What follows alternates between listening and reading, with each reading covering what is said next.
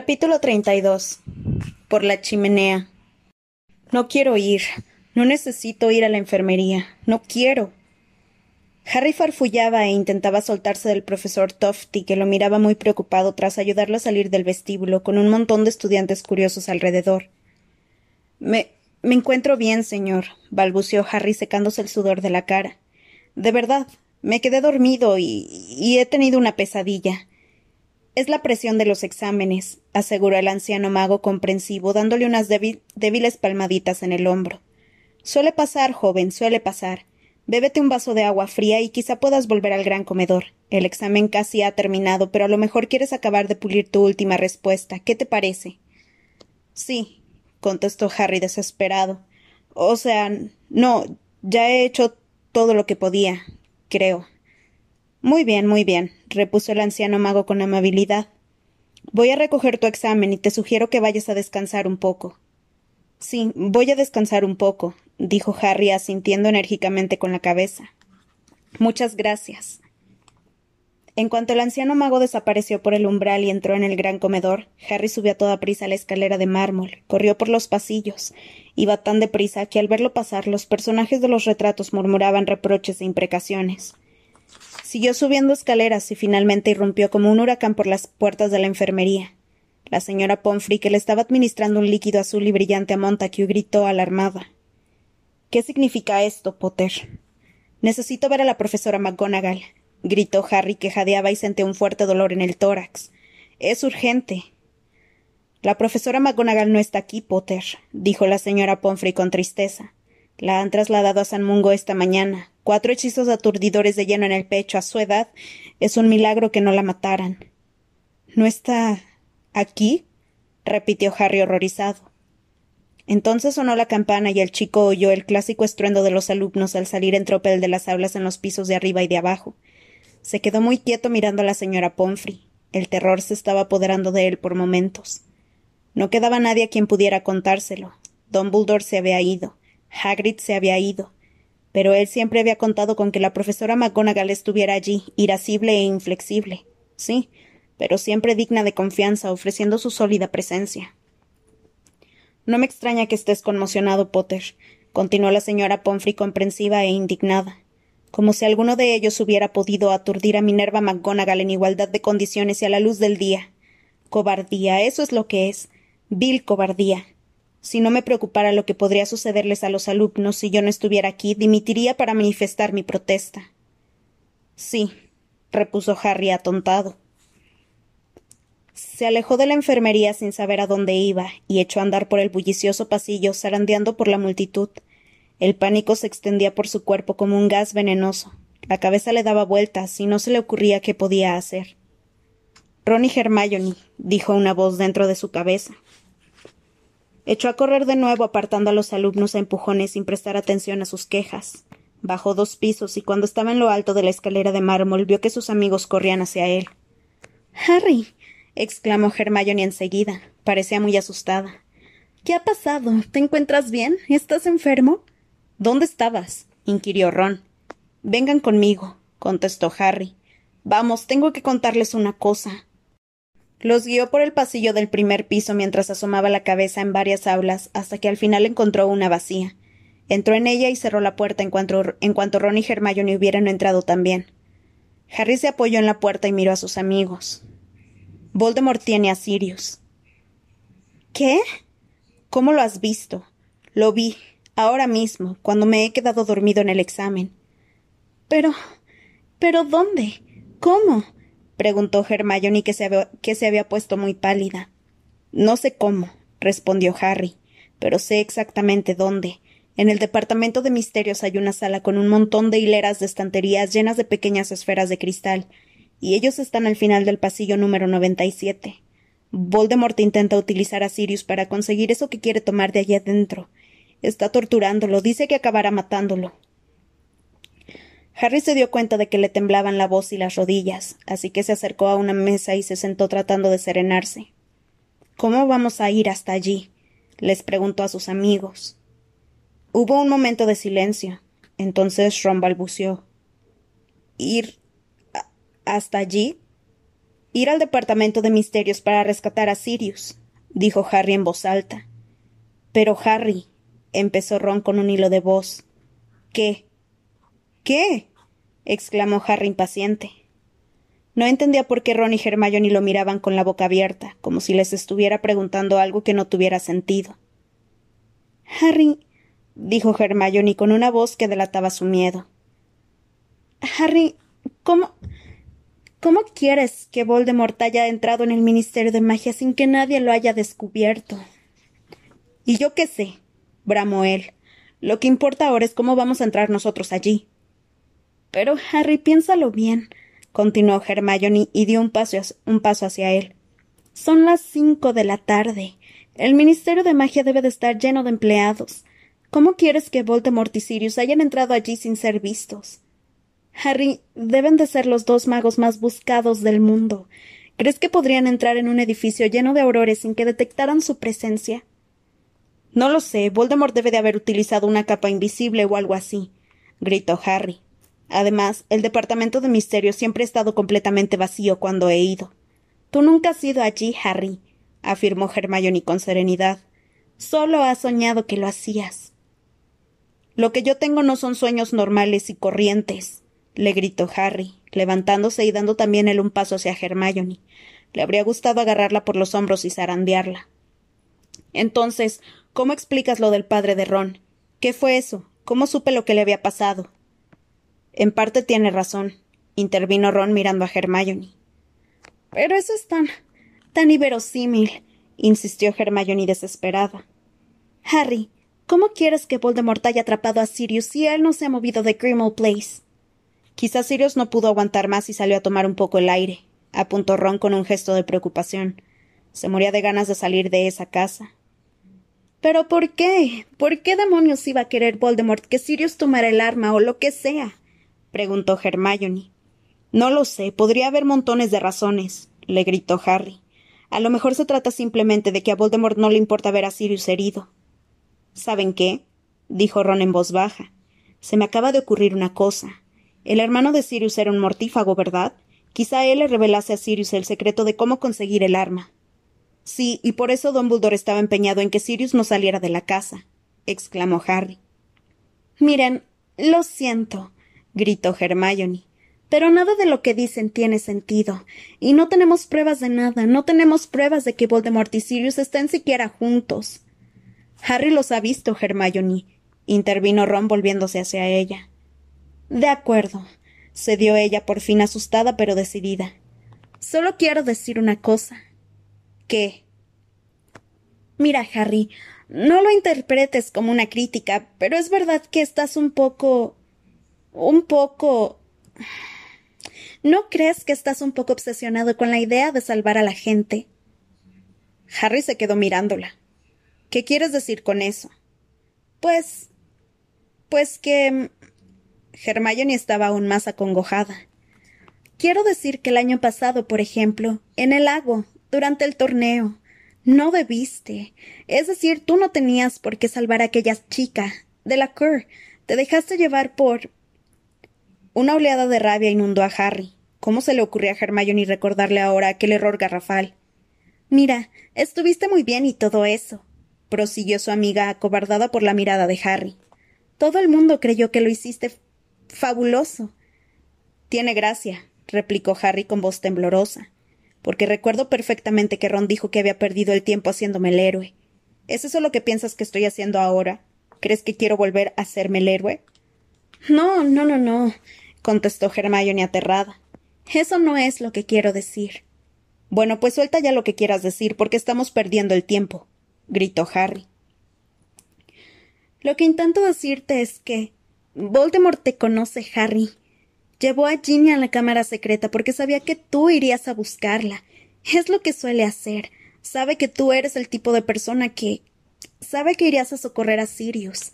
¿Y si solo intenta que tú vayas al departamento de misterios? Hermione no importa que solo lo haya hecho para engañarme. Se han llevado a la profesora McGonagall a San Mungo. En Hogwarts ya no queda nadie de la orden a quien podamos contárselo, y si no vamos, podemos dar por muerto a Sirius. Pero, Harry. ¿Y si tu sueño solo ha sido. eso?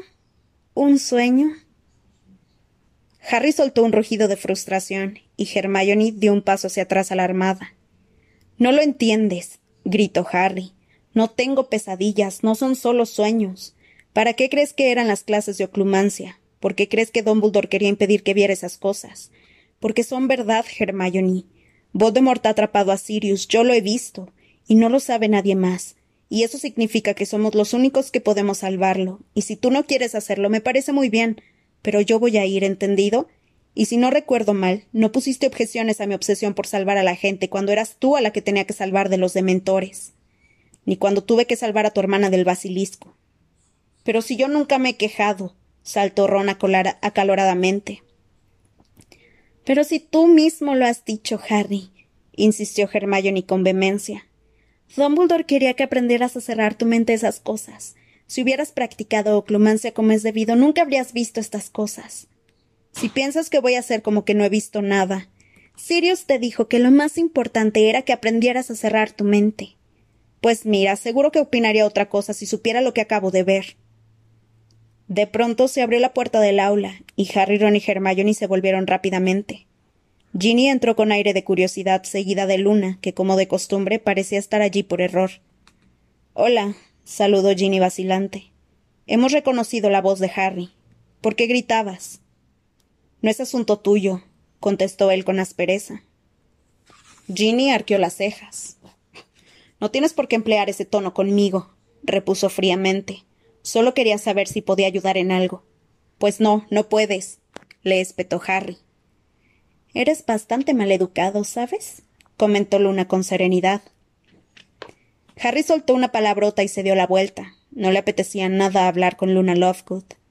Espera, saltó de pronto Hermione. Espera, Harry, ellas pueden ayudarte. Harry y Ron miraron a Hermione. Escuchen, dijo ella con urgencia. Harry, tenemos que saber si es verdad que Sirius ha salido del cuartel general. Ya te lo he dicho, lo he visto. Por favor, Harry, te lo suplico, exclamó Hermione desesperada. Déjanos comprobar si Sirius se ha marchado de su casa antes de salir en estampida hacia Londres. Si no está en Grimmauld Place, te juro que no haré nada para impedir que vayas. Iré contigo. Haré lo que sea para ayudarte a salvarlo. Voldemort está torturando a Sirius ahora mismo, gritó Harry. No podemos perder más tiempo. Pero todo esto podría ser una trampa de Voldemort, Harry. Tenemos que comprobarlo. ¿Cómo? preguntó Harry. ¿Cómo vamos a comprobarlo? Tendremos que utilizar la chimenea de la profesora Umbridge e intentar hablar con él, propuso Hermione pese a que aquella idea le aterraba. Volveremos a despistar a la profesora Umbridge, pero necesitaremos alguien que vigile, y ahí es donde pueden ayudarnos Ginny y Luna. Pese a que todavía no había entendido del todo lo que estaba pasando, Ginny dijo inmediatamente Sí, cuenten con nosotras. Y Luna inquirió cuando dices Sirius, ¿te refieres a Stubby Boardman? Nadie le contestó. Bien, le respondió Harry en tono agresivo a Hermione. Bien, si se te ocurre una forma de hacerlo deprisa, estoy de acuerdo, pero si no, me voy ahora mismo al Ministerio de Magia. ¿Al Departamento de Misterios? preguntó Luna con un dejo de sorpresa. ¿Pero cómo piensas ir hasta allí? Harry la ignoró una vez más. Muy bien, continuó Hermione mientras se retorcía las manos y se paseaba entre los pupitres. Muy bien. Bueno, uno de nosotros tiene que ir a buscar a la profesora Umbridge y conseguir que vaya hacia otro lado, alejarla de su despacho. Podríamos decirle, no sé, que Pips ha hecho alguna de las suyas. De eso me encargo yo, se ofreció Ron. Le diré que Pips está destrozando el departamento de transformaciones o algo así. Está muy lejos de su, de su despacho. Ahora que lo pienso, si me lo encuentro por el camino, podría convencer a Pips de que lo haga. Bien, dijo con la frente fruncida mientras seguía paseándose arriba y abajo. El hecho de que Hermione no pusiera reparos a que se destrozara el departamento de transformaciones indicaba la gravedad de la situación. También tendremos que mantener a los estudiantes lejos de su despacho mientras forzamos la puerta, porque si alguno de Slytherin podría contarlo. Luna y yo podemos montar guardia en cada uno de los extremos del pasillo, propuso Ginny, y avisar a la gente de que no entre en él porque alguien ha soltado gas agarrotador. A Hermione le sorprendió la rapidez con que a Ginny se le había ocurrido aquella mentira. Ginny se encogió de hombros y añadió. Fred y George pensaban hacerlo antes de marcharse. Bien, dijo Hermione. Entonces, Harry, tú y yo nos pondremos la capa invisible y entraremos en el despacho y podrás hablar con Sirius. Te digo que no está allí, Hermione. Bueno, podrás comprobar si Sirius está en casa o no mientras yo vigilo. No creo que debas quedarte allí solo, pues Lee ya ha demostrado que la ventana es un punto débil porque coló los escarbatos en ella. Pese a la rabia y la impaciencia que sentía, Harry reconoció el ofrecimiento de Hermione de acompañarlo al despacho de la profesora Umbridge como una muestra de, solidaridad y lealtad. Está bien. Gracias, murmuró. Bueno, aunque hagamos todo lo que hemos dicho, no creo que consigamos más de cinco minutos comentó Hermione un poco aliviada después de que Harry hubiera aprobado su plan. No hemos de olvidarnos de Filch ni de esa maldita brigada inquisitorial. Tendré suficiente con cinco minutos, aseguró Harry. Y ahora vamos. ¿Ya? dijo Hermione sorprendida. Pues claro, estalló Harry con enojo. ¿Qué creías? ¿Que íbamos a esperar hasta después de la cena o algo así? Hermione Voldemort está torturando a Sirius en estos precisos momentos, mientras nosotros estamos aquí charlando. Está bien. Ve a buscar la capa invisible. Yo te espero al final del pasillo de la profesora Umbridge, ¿de acuerdo? Harry no contestó. Salió a todo correr del aula y empezó a abrirse camino entre la marea de estudiantes que llenaban los pasillos. Dos pisos más arriba se cruzó con Seamus y Dean, que lo saludaron alegremente y le comunicaron que habían organizado una fiesta en la sala común para celebrar el final de los exámenes. Harry no les hizo ni caso, se coló por el hueco del retrato mientras ellos seguían discutiendo sobre cuántas cervezas de mantequilla tenían que comprar en el mercado negro, y luego salió otra vez por el retrato, con la capa invisible y la navaja de Sirius en la mochila sin que ellos se dieran ni cuenta. Harry, ¿quieres contribuir con un par de galeones? Harold Dingle dice que puede conseguirnos un poco de whisky de fuego. Pero Harry había echado a correr por el pasillo, y un par de minutos más tarde saltaba los últimos escalones para reunirse con Ron, Hermione, Ginny y Luna, que estaban apiñados al final del pasillo de la profesora Umbridge. Ya lo tengo todo, dijo entrecortadamente. ¿Están preparados? Ron, ve a distraer a la profesora Umbridge, le ordenó Hermione en un susurro, pues en ese momento pasaba a su lado un ruidoso grupo de alumnos de sexto. Ginny, Luna, empiezan a alejar a la gente del pasillo. Harry y yo nos pondremos la capa y esperaremos a que todo esté despejado. Ron se marchó con paso decidido, y los demás pudieron ver su reluciente pelo rojo hasta que llegó al final del pasillo. Entretanto, Ginny, con su llamativa melena, se alejó en dirección opuesta, asomando entre el tumulto de estudiantes que llenaban el pasillo, seguida de la rubia luna. Ven aquí, murmuró Hermione tirando de Harry por la muñeca hasta un hueco donde la cabeza de piedra de un mago medieval feísimo hablaba sola sobre una columna. ¿Seguro que estás bien, Harry? Todavía te veo muy pálido. Sí, estoy bien, afirmó él y sacó la capa invisible de la mochila. La verdad era que le dolía la cicatriz, pero no tanto como para pensar que Voldemort ya le hubiera asestado un golpe mortal a Sirius. El día que Voldemort castigó a Avery le había dolido muchísimo más. Vamos, dijo, y se echó la capa invisible por encima tapando también a Hermione. Ambos se quedaron escuchando atentamente tratando de aislarse del sermón en latín del busto que tenían delante. Por aquí no pueden pasar, decía Ginny a los alumnos. Lo siento, tendrán que dar la vuelta por la escalera giratoria, porque alguien ha soltado gas agarrotador en este pasillo. Oyeron que algunos se quejaban, y una voz antipática dijo Yo no veo gas por ninguna parte. Pues porque es incoloro, contestó Ginny con un convincente tono de exasperación. Pero si quieres pasar, adelante. Así tendremos tu cuerpo como prueba para el siguiente idiota que no nos crea. Poco a poco la multitud fue dispersándose. Por lo visto, la noticia del gas agarrotador se había difundido, y la gente ya no intentaba pasar por aquel pasillo. Cuando la zona quedó prácticamente vacía, Hermione dijo en voz baja Creo que esta es la máxima tranquilidad que podremos conseguir, Harry. Vamos y echaron a andar cubiertos con la capa. Luna estaba de pie a espaldas a ellos al final del pasillo. Al pasar junto a Ginny, Hermione susurró. Bien hecho. No olvides la señal. ¿Cuál es la señal? murmuró Harry cuando se acercaban a la puerta del despacho de la profesora Umbridge. Si ven acercarse a la profesora Umbridge, se pondrán a cantar a Weasley vamos a coronar, le contó Hermione mientras Harry introducía la hoja de la navaja de Sirius en la rendija que había entre la puerta y el marco. La cerradura se abrió enseguida y los chicos entraron en el despacho. Los estridentes gatitos disfrutaban del sol de la tarde que calentaba sus platos, pero por lo demás, el despacho estaba vacío y silencioso como la última vez. Hermione suspiró aliviada. temía que hubiera añadido alguna otra medida de seguridad después del segundo escarbato, comentó. Se quitaron la capa y Hermione se dirigió deprisa hacia la ventana y se quedó de pie junto a ella, escudriñando los jardines con la varita en ristre. Harry, por su parte, corrió hacia la chimenea, tomó el tarro de polvos flu, echó un pellizco dentro y consiguió que aparecieran unas llamas de color esmeralda. Se arrodilló rápidamente, metió la cabeza en el fuego y gritó Número 12 de Grimmauld Place.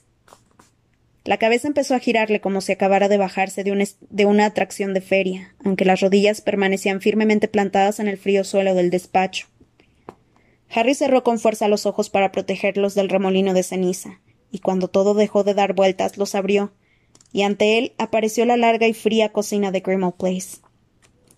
No había nadie allí. Harry ya se lo había imaginado pero aún así no estaba preparado para el pánico y el terror que lo invadieron cuando se encontró ante la desierta habitación. ¿Sirius? gritó. ¿Estás ahí, Sirius? Su voz resonó en la cocina, pero nadie le contestó. Únicamente oyó un débil susurro a la derecha de la chimenea. ¿Quién está ahí? Preguntó, aunque creía que debía de ser tan solo un ratón. Entonces apareció Creature, el elfo doméstico, Parecía muy satisfecho por algo, pese a que debía de haberse lastimado gravemente ambas manos, porque las llevaba bien vendadas. La cabeza de Potter ha aparecido en la chimenea, informó a la vacía cocina al mismo tiempo que lanzaba furtivas miradas de triunfo a Harry. ¿A qué habrá venido? se pregunta Creature. ¿Dónde está Sirius Creature? inquirió Harry.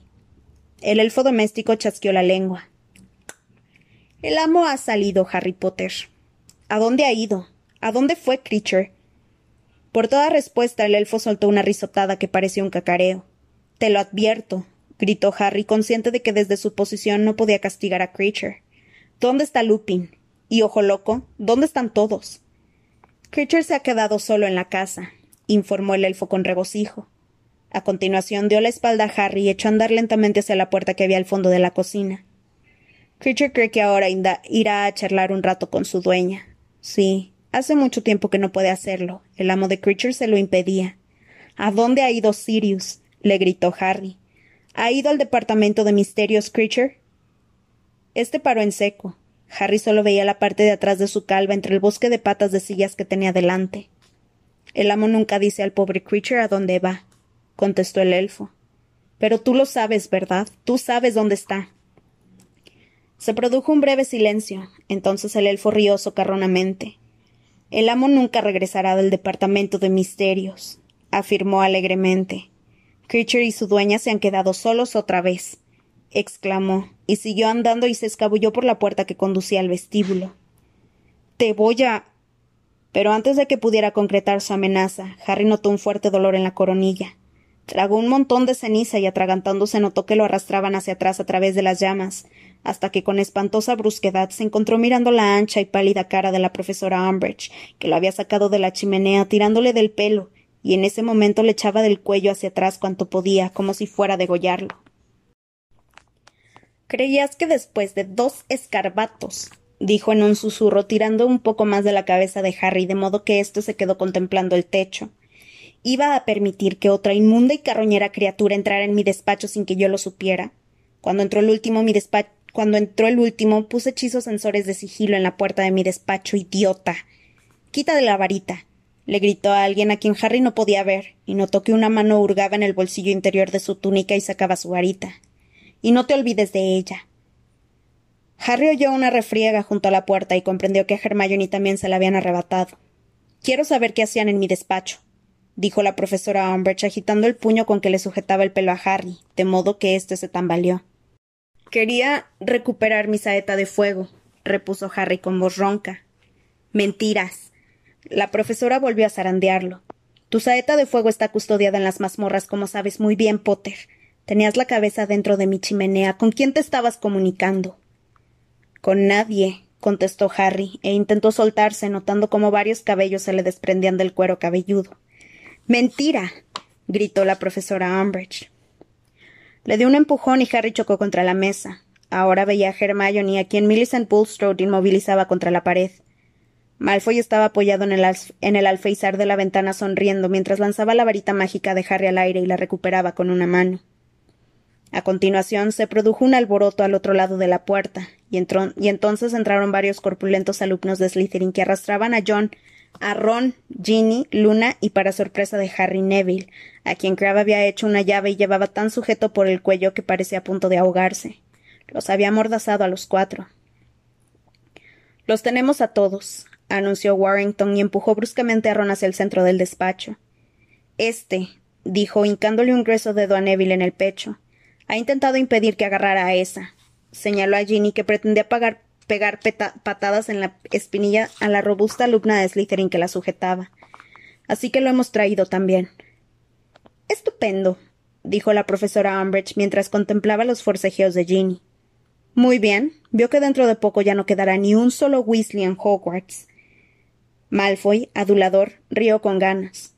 Umbridge dibujó su ancha y desplicente sonrisa, y se sentó en una butaca de tela de algodón estampada. Miraba a sus prisioneros pestañeando como un sapo sobre un macizo de flores. Muy bien, Potter, comenzó. Has colocado vigilantes alrededor de mi despacho y has enviado a ese payaso. Señaló con la cabeza a Ron, y Malfoy rió aún más fuerte para que me dijera que el poltergeist estaba provocando el caos en el departamento de transformaciones, cuando yo sabía perfectamente que estaba manchando de tinta las miras de todos los telescopios del colegio, porque el señor Filch acababa de informarme de ello. Es evidente que te interesaba mucho hablar con alguien. ¿Con quién? ¿Con Albus Dumbledore? ¿O con ese híbrido de Hagrid? No creo que se tratara de la profesora McGonagall, porque tengo entendido que todavía está demasiado enferma para hablar con alguien. Malfoy y a otros miembros de la brigada inquisitorial rieron al oír aquel comentario. Harry sentía tanta rabia y tanto odio que temblaba de pies a cabeza. No es asunto suyo. Yo puedo hablar con quien me dé la gana. gruñó.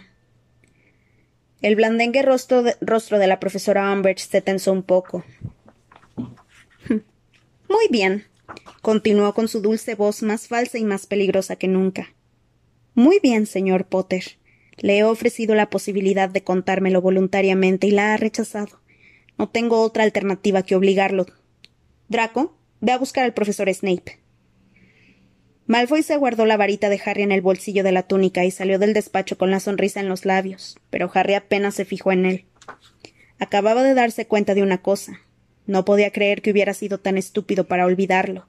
Había creído que en el colegio ya no quedaba ningún miembro de la orden, nadie que pudiera ayudarlo a salvar a Sirius, pero se había equivocado. Aún había un miembro de la Orden del Fénix en Hogwarts. Snape. En aquel momento en el despacho solo se oían los inquietos movimientos y los forcejeos de Ron y sus compañeros, a los que los alumnos de Slytherin intentaban dominar. A Ron le sangraba el labio y estaba manchando la alfombra de la profesora Umbridge mientras intentaba librarse de la llave que le hacía Warrington en el cuello. Ginny, por su parte, trataba de pisarle los pies a la alumna de sexto, que la agarraba con fuerza por ambos brazos. Neville cada vez estaba más morado e intentaba soltarse del cuello los brazos de Crab. Y Hermione procuraba en vano apartar a Millicent Bulstrode. Luna, en cambio, estaba de pie junto a su captora sin oponer resistencia, y miraba distraídamente por la ventana, como si todo aquello la aburriera muchísimo. Harry volvió a mirar a la profesora Umbridge, que lo observaba atentamente. Sin embargo, él mantuvo una expresión insondable cuando se oyeron pasos que se acercaban por el pasillo, y Draco entró de nuevo en el despacho y le, aguantó la puerta a Snape. ¿Quería verme, directora? Preguntó éste, y miró a las parejas de forcejeantes alumnos con un gesto de absoluta indiferencia. Ah, profesor Snape, exclamó la profesora Umbridge, sonriendo de oreja a oreja y poniéndose de nuevo en pie. Sí, necesito otra botella de Veritaserum. Cuanto antes mejor, por favor. Le di la última botella que tenía para interrogar a Potter, contestó Snape observándola con frialdad a través de sus grasientas cortinas de pelo negro. No la gastaría toda, ¿verdad? Ya le indiqué que bastaba con tres gotas. La profesora Umbridge se ruborizó. Supongo que podrá preparar más, ¿no? dijo, y su voz se volvió aún más infantil y más dulce, como ocurría siempre que se ponía furiosa. Desde luego, contestó Snape haciendo una mueca con los labios. Tarda todo un ciclo lunar en, madurar, así que la tendrá dentro de un mes. ¿Un mes? chilló la profesora Umbridge inflándose como un sapo. ¿Un mes? La necesito esta noche, Snape. Acabo de encontrar a Potter utilizando mi chimenea para comunicarse con alguien. ¿Ah, sí? dijo Snape, y por primera vez mostró interés y giró la cabeza para mirar a Harry. Bueno, no me sorprende. Potter nunca se ha mostrado inclinado a obedecer las normas del colegio. Los fríos y oscuros ojos de Snape taladraron los de Harry, que le sostuvo la mirada sin pestañear, concentrándose en lo que había visto en su sueño, con la esperanza de que Snape pudiera leerle la mente y comprendiera. Quiero interrogarlo, gritó la profesora Umbridge fuera de sí, y Snape dirigió la vista al enfurecido y tembloroso rostro de la directora. Quiero que me proporcione una poción que lo obligue a decirme la verdad. Ya se lo he dicho, repuso Snape con toda tranquilidad. No me queda ni una gota de veritacero. A menos que quiera envenenar a Potter, y le aseguro que si lo hiciera yo lo comprendería. No puedo ayudarla. El único problema es que la mayoría de los venenos actúan tan deprisa que la víctima no tiene mucho tiempo para confesar. Snape giró de nuevo la cabeza hacia Harry, que seguía mirándolo fijamente para intentar comunicarse sin palabras. Voldemort tiene a Sirius en el departamento de misterios, pensó. Voldemort tiene a Sirius. Está usted en periodo de prueba, bramó la profesora Umbridge, y Snape volvió a mirarla con las cejas ligeramente arqueadas. Se niega a colaborar.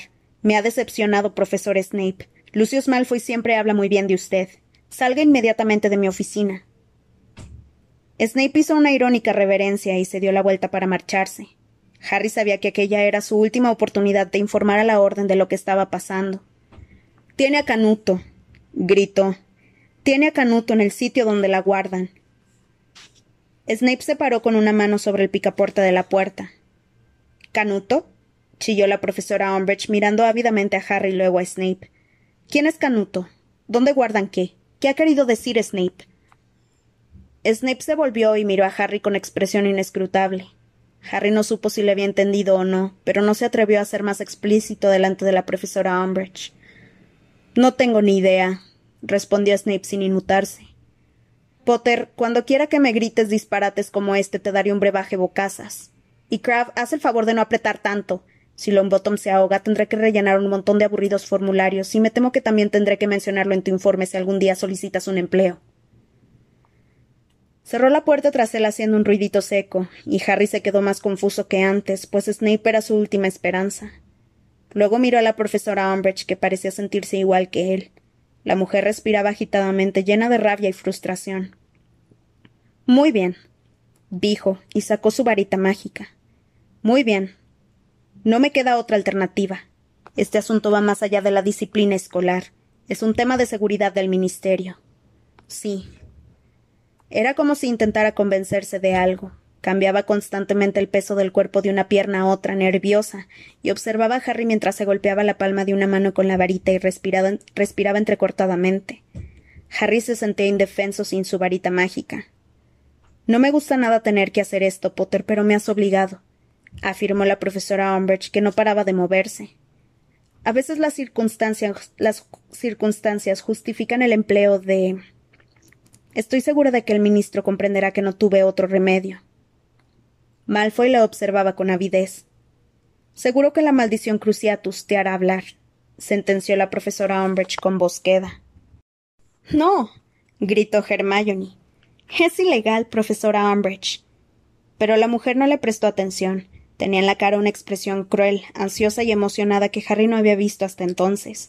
La profesora Umbridge alzó la varita.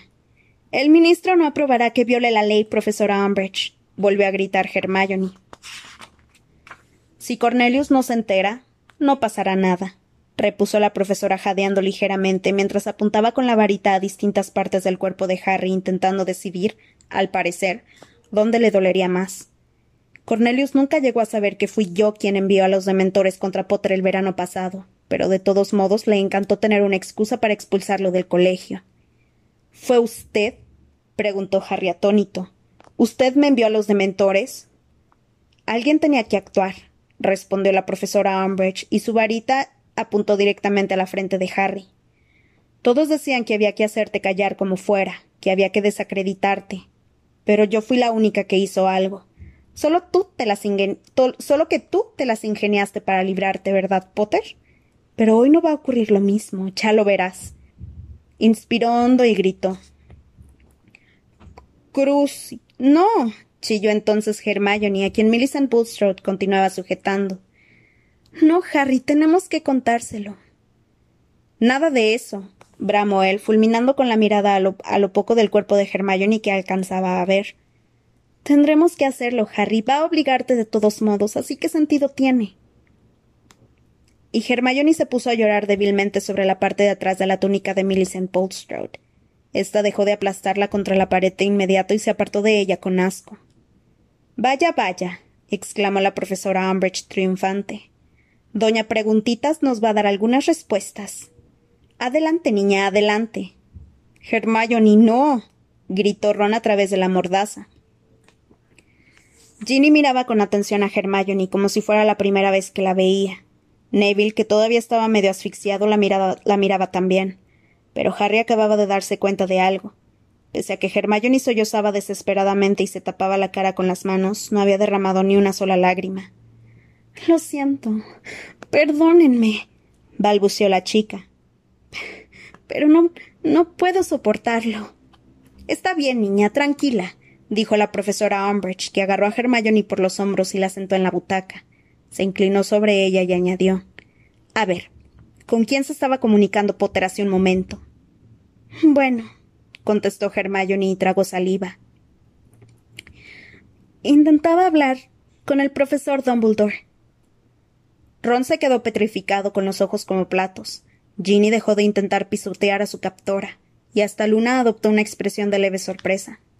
Por fortuna, la profesora Umbridge y sus secuaces tenían toda la atención concentrada exclusivamente en Hermione, y no repararon en aquellos sospechosos indicios. ¿Con Dumbledore? repitió la profesora Umbridge entusiasmada. ¿Acaso saben dónde está? Bueno, no, sollozó, sollozó Hermione. Hemos probado en el caldero chorreante, en el callejón de Agón, en las tres escobas y hasta en cabeza de puerco. ¿Cómo puede ser tan idiota? Dumbledore no estaría sentado en un puff mientras lo, busca el ministerio en pleno, gritó la profesora Umbridge, y la decepción se reflejó en todas las flácidas arrugas de su rostro. Es que. es que necesitábamos decirle algo muy importante, gimió Hermione, que seguía tapándose la cara. Harry comprendió que ese gesto no era de angustia, sino de disimulo. ¿Ah, sí? dijo la profesora Umbridge, volviendo a animarse. ¿Y qué era eso lo que tenían que decirle? Pues queríamos decirle que. que. que ya está lista, balbuceó Hermione. ¿Lista? Se extrañó la profesora, que volvió a sujetar a Hermione por los hombros y la zarandeó ligeramente. ¿Qué es lo que está listo, niña? El. el arma. ¿El arma? ¿Qué arma? preguntó la profesora, cuyos ojos se salían de las órbitas a causa de la emoción. ¿Han desarrollado algún método de resistencia? ¿Un arma que pudieran emplear contra el ministerio? Por orden de Dumbledore, claro. Sí, farfulló Hermione. Pero cuando se marchó todavía no la habíamos terminado. Y. y ahora. Nosotros la hemos terminado solos y teníamos que encontrarlo para decírselo. ¿De qué tipo de arma se trata? preguntó con aspereza la profesora Umbridge mientras sujetaba con fuerza a Hermione por los hombros con sus regordetes dedos. No, nosotros no, no lo entendemos del todo, respondió Hermione sorbiéndose ruidosamente la nariz. Solo hicimos lo que el profesor Dumbledore nos dijo que hiciéramos. La profesora Umbridge se enderezó. Estaba exultante de alegría. Llévame a donde está el arma, le ordenó. No quiero enseñársela a ellos, contestó Hermione con voz chillona, mirando a los alumnos de Slytherin entre los dedos. No eres nadie para imponer condiciones le espetó la profesora Umbridge. Está bien, repuso Hermione, que volvió a sollozar con la cara tapada. Está bien, que la vean, y espero que la utilicen contra usted. Sí. Mire, invite a un montón de gente a venir a verla. Le, le estará bien empleado. Sí me encantaría que todo el colegio supiera dónde está y cómo emplearla. Así, si vuelve usted a molestar a alguien, podrán deshacerse de usted. Esas palabras causaron un fuerte impacto en la profesora Umbridge. Miró rápida y recelosamente a su brigada inquisitorial, y sus saltones ojos se detuvieron un momento en Malfoy, que era demasiado lento para disimular la expresión de entusiasmo y codicia que iluminaba su cara. La profesora Umbridge volvió a mirar con detenimiento a Hermione, y entonces dijo con una voz que pretendía ser maternal. Está bien, querida. Iremos tú y yo solas. Y nos llevaremos también a Potter, ¿de acuerdo? Vamos, levántate. Profesora, intervino Malfoy. Profesora Umbridge, creo que algunos miembros de la brigada deberían acompañarla para vigilar que soy una funcionaria del ministerio perfectamente capacitada, Malfoy. ¿De verdad crees que no puedo defenderme yo sola de dos adolescentes sin varita mágica? Lo atajó con aspereza Dolores Umbridge. Además, no parece que esa arma de la que habla la señorita Granger sea algo que deban ver unos colegiales. Permanecerán aquí hasta que yo regrese y se asegurarán de que ninguno de estos señaló a Ron, Ginny, Neville y Luna. Escape. Como usted diga, aceptó Malfoy a regañadientes.